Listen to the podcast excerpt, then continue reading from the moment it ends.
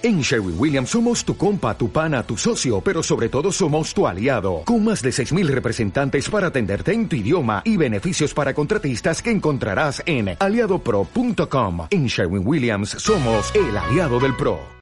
Hola, ¿qué tal? Bienvenidas y bienvenidos a un capítulo nuevo sobre diseño humano. En el vídeo de hoy queremos enseñaros unos consejos prácticos que podéis utilizar en vuestro día a día para acercaros un poquito más al diseño humano y poder vivir este experimento, ¿vale? Así que empecemos. Como siempre decimos, ¿vale? Este es tu experimento al final, ¿vale? Nadie lo va a poder vivir por ti y por mucha teoría que leas o por muchos vídeos nuestros que, mires o toda la información que quieras consumir, no te va a servir de nada si no lo pones en práctica día a día, ¿vale? Vale más que cada día hagas una pequeña cosita que te acerque un poco más a vivir tu diseño, que no que te leas todos los libros habidos y por haber, ¿vale? Así que espero que el vídeo de hoy, con todos los consejos que te traemos, te vayan a ser de súper utilidad. Vale, empezamos. Como consejo número uno, ¿vale? Este es clave. Eh, te recomendamos que utilices muchos post-its, recordatorios, notas o incluso alguna alarma, ¿vale? Que te salga así con la típica aplicación de alarmas con frases para el teléfono, ¿vale? Un poco para que tengas presente el diseño humano en tu día a día.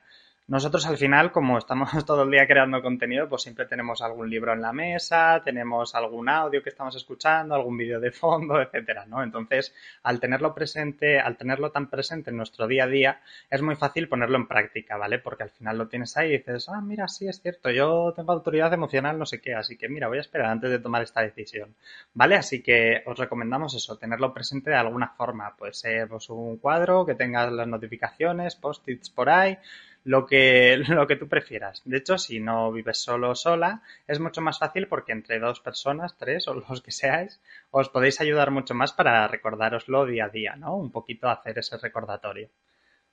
Consejo número dos, la estrategia, ¿vale? Estamos un poco cansados ya de machacaros esto, pero es que de verdad es el punto más importante para empezar a vivir tu diseño, ¿vale? Es la estrategia, ¿vale? Cada uno de los cuatro tipos, eh, cinco si contamos al generador manifestante, pero es un subtipo, tenemos nuestra propia estrategia, ¿vale? Entonces es muy importante que te aprendas bien esta estrategia y que la pongas en práctica, ¿vale? Será la forma en la que atraigas de verdad muchas más oportunidades.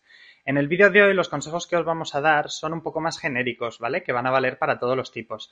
Pero si quieres que hablemos específicamente de tu tipo y subamos un vídeo dando consejos sobre tu tipo, déjanos si quieres en los comentarios tu tipo y, de todos los tipos que vayan saliendo, los que veamos que más comentáis, eh, vamos a subir un vídeo hablando sobre consejitos y tal para ese tipo y vuestra estrategia concreta, ¿vale? Así que ponen pausa el vídeo y déjanos los comentarios. ¿Ya? Venga, va, pues seguimos.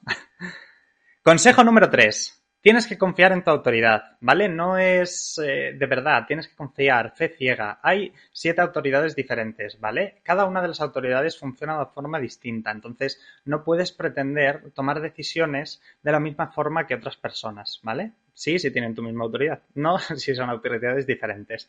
Así que de verdad tienes que confiar en tu autoridad, apréndetela aprende a usarla, ¿vale? Y ponlo en práctica, ponlo en práctica. Estamos constantemente tomando decisiones, así que es muy importante que las tomes desde el lugar que las tienes que tomar, que en realidad te va a hacer bien, ¿vale? Esto es muy importante que según vas empezando a tomar esas pequeñas decisiones, ¿vale? Vale con las pequeñas, desde el quiero salir a dar una vuelta o no, hasta el oye, me voy a mudar aquí o no, ¿vale? Entonces todas estas pequeñas decisiones que tomes y las grandes, ve anotando los resultados, tú ve anotando, ¿vale? Si por ejemplo tienes autoridad emocional y te has dado 10 minutos de espera antes de tomar la decisión, pues anota los resultados, ¿no? Son lo que esperaba, me ha salido bien, me ha salido mal. Si hubiese esperado un poquito más me habría salido algo mejor, tal vez. ¿Vale? Así con cualquiera de las autoridades. Toma nota, ve el progreso y disfrútalo sobre todo, ¿vale? Porque es un step by step, es un poquito a poco, ¿vale? Que vas a ir notando todos estos resultados y vas a ir, te va a salir más natural el hacer caso de tu autoridad.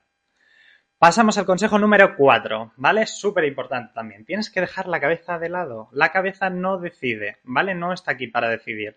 Hemos subido un Reels hace poquito a las redes sociales, no sé si lo habrás visto, ¿vale? Pero no está aquí para decidir. La cabeza está para pensar, está para recordar, para comunicar, para, para ponerle nombre a las cosas, para llamar a alguien, para compartir tus ideas, ¿vale? Como autoridad externa es la caña, porque es lo que nos hace mantener esa comunicación con el mundo exterior. Pero no está para decidir, ¿vale? Cuantas más decisiones tomes con la cabeza, desde la mente, desde el, ay, sí, lo voy a hacer porque esto y porque lo otro, peor te van a salir las cosas. Funciona así. Necesitas fiarte de tu autoridad interna, de nuevo, ¿vale? Lo repito. Aprende de tu autoridad interna, empieza a ponerla en práctica con las pequeñas decisiones que tienes que tomar en el día a día, con las grandes, etcétera, y verás cómo todo va a ir fluyendo mucho mejor, ¿vale? Todas esas decisiones que tomes desde tu autoridad interna, verás cómo sale mucho mejor que si las hubieses tomado desde la cabeza, ¿vale? Suelen ser decisiones que son mucho más correctas para ti, una de las tomas, en función a lo que tu cuerpo te dice, ¿vale? No tu mente, no tu mente. Olvídate de la cabeza. La cabeza está ahí para otras cosas, que está muy bien todo lo que hace, pero no es para decidir, ¿vale? Esto es súper importante. Consejo número 5. Este tiene ahí un poco su qué, ¿vale? Necesitas dormir a solas. ¿Por qué es esto? Durante el día, depende de la cantidad de centros que tengas definidos, sin definir, hay un montón de canales que tenemos sin definición, ¿vale? Que son los blancos en nuestro diseño. Todas esas partes en las que no hay color, no hay definición, son partes de aprendizaje, partes en las que estamos expuestos y expuestas a la energía de los demás, ¿vale? De los de nuestro entorno.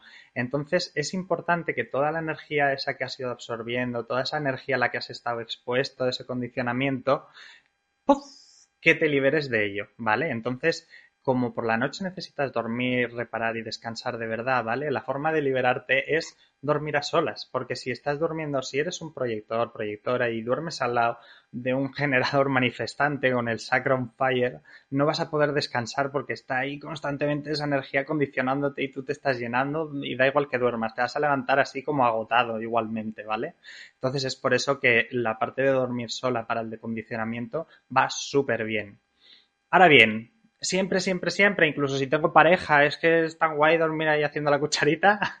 Eh, en la medida de lo posible, sí, ¿vale? Tal vez igual puedes echarte la siesta solo, empezar así, o que tu pareja se lo eche solo la siesta, eh, por la noche algunas horas, empezar alguna noche sí, otra no, etcétera, ¿vale? Esto ve probando tú o, vosotros, vosotras, y, vais experimentando, pero ya verás cómo descansarás mejor, ¿vale? Si dejas que, que todo ese condicionamiento salga de tu cuerpo ¿vale? Todas esas energías que has ido absorbiendo, eh, pudiendo dormir a solas, ¿vale?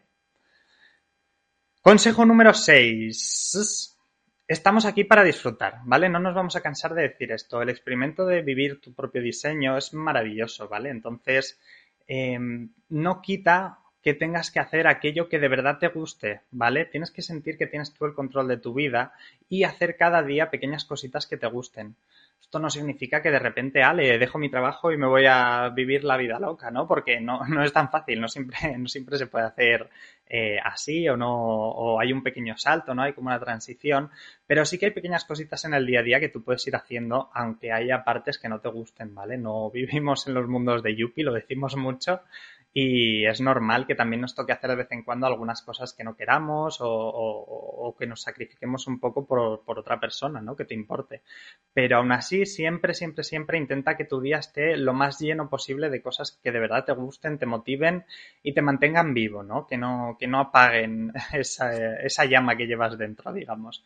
¿No? Porque si no hay mucha desmotivación por la vida, cuando en realidad hay pequeñas cositas que puedes hacer en cinco minutos que de verdad te pueden alegrar la vida, ¿sabes? Desde, y no solo es ver un vídeo de gatitos y sonreír por ello. Entonces, busca eso que te gusta, trabájalo, explora, experimenta, date el gusto de aburrirte, de cuidarte a ti mismo misma, ¿vale? Y intenta eso, encontrar cositas que te gusten para cada día de tu vida, porque de verdad que es que solo hay una vida y el tiempo cada vez pasa más rápido y no hay vuelta atrás. Así que no, que no pasen los años y te arrepientas de no haber hecho algo que podrías haber hecho solo por no haber querido sacar esos 5 o 10 minutillos al día, ¿vale?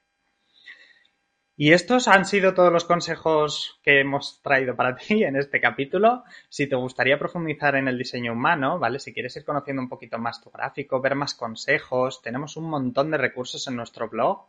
Vamos a ir subiendo vídeos a YouTube, iremos subiendo capítulos de podcast con diferentes entrevistas, eh, ¿vale? Tienes un montón, un montón, un montón de recursos. Y si no, en última instancia, como siempre, ¿vale? Tienes nuestro contacto en todas partes, tienes nuestro WhatsApp directo por ahí en todas partes, así que cualquier duda que tengas nos puedes escribir, no hay ningún problema, ¿vale? Estamos aquí para eso. Así que nada, te invitamos a echarle un vistazo a nuestra web y, y ver así toda, toda, toda, toda esta información. Y luego, si lo que te gustaría es profundizar en tu propio diseño, ¿vale? Y conocerlo un poquito más, tener ahí un poco más de conciencia sobre, sobre todas las partes importantes de tu diseño, te invito a que le eches un vistazo a nuestro manual personalizado. Es un documento que te entregamos en más de 80, incluso 100 páginas, porque hace poquito hemos metido todas las puertas activas, ¿vale? En donde describimos un poco todos los puntos clave de tu diseño. Eh, ya te digo, súper completo, a la gente le encanta y seguro que te revela muchas cosas sobre ti que no conocías y sobre tu diseño. Y nada, esto ha sido todo por hoy. Espero que te hayan gustado estos consejitos. Ya te vamos a traer más. Y recuerda dejarnos tu tipo en los comentarios, ¿vale? Y los que más vayáis repitiendo, los tipos que más se vayan repitiendo, iremos preparando vídeos con consejos específicos para esos tipos, esas estrategias, ¿vale? Y esa forma diferente de energía que tenemos cada uno y cada una. Y nada, pues esto ha sido todo por hoy. Muchísimas gracias por estar aquí, por ver el vídeo. Si te ha gustado, recuerda darle like, suscríbete si todavía no lo has hecho y por supuestísimo, compártelo por ahí con toda tu gente. Muchas gracias. Chao, chao.